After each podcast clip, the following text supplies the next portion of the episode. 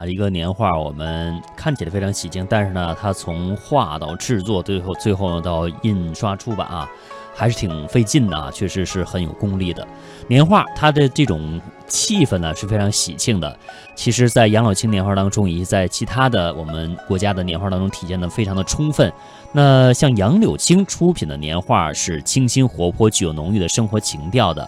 比如再举一幅母子图。这个画呢，湖边有庭院，院子里面有湖石、假山、花卉。在这幅画当中，妈妈是站在窗子前，拿着扇子招呼着窗外嬉戏的儿子。胖胖的小家伙是穿着小肚兜，一只手拿着一个小木棍儿，木棍的顶端有一只鸟。一片祥和温暖的气氛，可以说是一幅温情的生活的画面。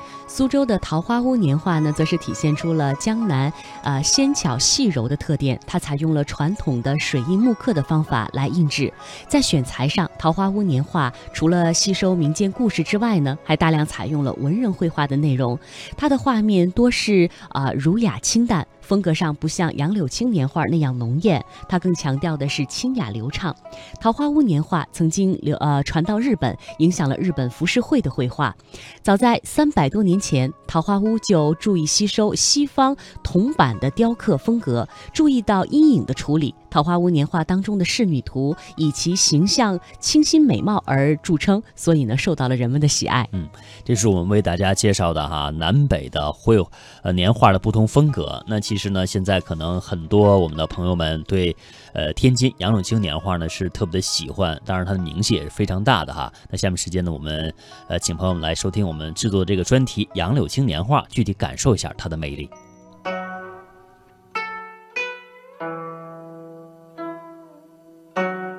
听众朋友，天津是中国历史文化的名城，也是中国北方文化的重要发祥地。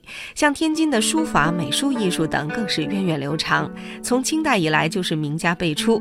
而在民间工艺方面，画面绚丽的杨柳青年画，形神兼备的泥儿张彩塑，彩绘逼真的风筝位的风筝，还有玲珑剔透的砖刻流的砖雕，堪称是天津工艺的四绝。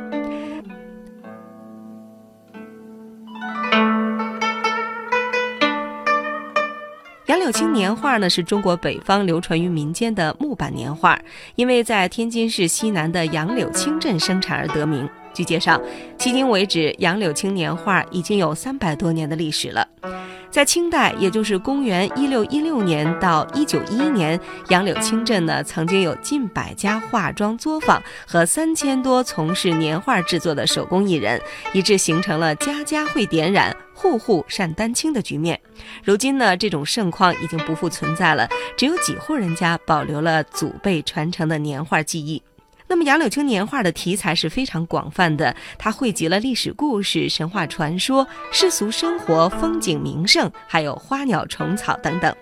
由于它的内容喜庆吉祥，深受老百姓的喜爱。每逢春节，中国北方的百姓呢，家家都会买几张杨柳青的年画挂在家里，以增添喜庆的气氛。在天津河西区的杨柳青画馆里，导游小姐特别讲解了一幅绘制精美、构思独特的年画。这两幅年画呢是仕女游春，它的特点是什么呢？那么您请看这两幅作品分开来看是两幅各自独立的年画，如果将这两幅年画合在一起，您就会看到一整幅年画。那么这幅年画呢，从画面来讲，它主要描述了我国古代仕女在阳春三月去游春赏景时一个场景。那么从这个仕女人物的这个面部表情上来看，您可以看到他们当时是非常高兴、非常愉悦的心情。在天津杨柳青画馆内，画师张先生还为游客们进行了年画制作的表演。他一边往板样上涂抹，一边呢向游客介绍说，一幅年画要经过勾、刻、印、画、裱五大复杂的程序。勾呢就是勾勒轮廓，接下来就是将勾成的轮廓刻成板样，再把板样呢印在纸上，然后在纸上把轮廓描绘涂彩，最后是将成型的图画装裱起来。从定稿、彩绘，最后的一幅好的年画呢，这些个工艺都应该特别的到位，不然的话呢，哪一道工序出了问题，都会直接影响画的质量。所以它是一个综合的艺术。张先生还告诉记者说，目前在天津唯一一个能勾刻、印、画、裱五大工艺的杨柳青画家呢，只有霍庆友先生了。他是杨柳青年画霍派第六代传人。霍庆友呢，出生在杨柳青木板年画世家，自幼受父亲的亲传。